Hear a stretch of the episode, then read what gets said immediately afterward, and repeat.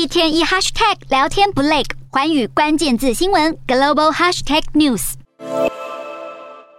俄罗斯大举入侵乌克兰之后，西方国家展开空前制裁，而俄国经济的确也受创。不过，俄国总统普丁也极力寻找其他贸易合作伙伴。普丁在金砖五国商业论坛上强调，要加强与金砖五国的关系。普京谴责那些出于政治动机的新制裁不断实施，并强调这些制裁与尝试和基本经济逻辑互相矛盾。而西方一连串的制裁促使普京寻求新的市场，并加强与非洲和亚洲国家的联系。普丁还提到，俄罗斯对中国和印度的石油供应正在增加，而今年五月份，中国进口俄罗斯石油的确与去年同期相比增长百分之五十五，创历史新高。俄罗斯也超越沙乌地阿拉伯，成为中国最大石油供应国。另外，俄罗斯与中国的农业合作正蓬勃发展，俄国向金砖五国出口肥料也是如此。普丁还说，俄罗斯正与金砖五国开发替代性国际移转机制和一款国际储备货币，来减少对美元和欧元的依赖。另外，中国国家主席习近平也发表演讲，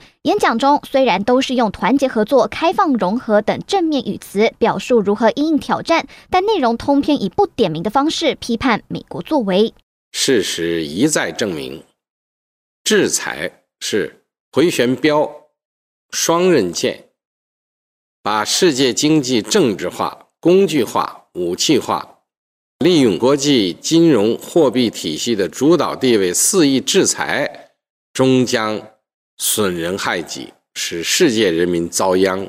习近平向金砖成员国表示，要团结合作，共同维护世界和平稳定。他表示，这次乌克兰危机再一次给世人敲响了警钟：迷信实力地位、扩张军事联盟，以牺牲别国安全谋求自身安全，必然会陷入安全困境。并强调，一些国家想构筑小院高墙，企图堵别人的路，最终只会堵死自己的路。虽然整篇演讲没有点名任何国家，但却句句剑指美国，也再一次展现俄中好交情。